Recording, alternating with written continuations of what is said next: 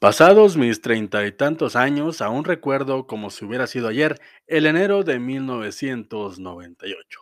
Un amigo de la primaria me invitó al cine por su cumpleaños y su padre, en su infinita conciencia o inconsciencia, sea como sea, no soy quien para juzgarlo, nos llevó a ver Starship Troopers o Invasión, como se llamó en México, una película del aclamado Paul Verhoeven que para los que lo conocen saben perfectamente que no es un cineasta que se caracterice por sus temáticas para niños.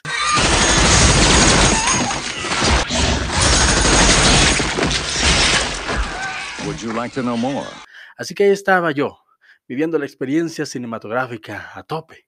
Ahí, a mi corta edad, descubrí el misticismo del cine en su sala oscura frente a una pantalla gigante y simple y sencillamente me dejé hechizar.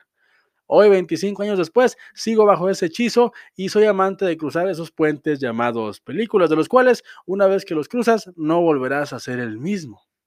Mi vida ha girado desde entonces alrededor de esta cinefilia, sin embargo, tengo un viaje pendiente, uno que por varias razones no he emprendido y que la vida hoy más que nunca me exige.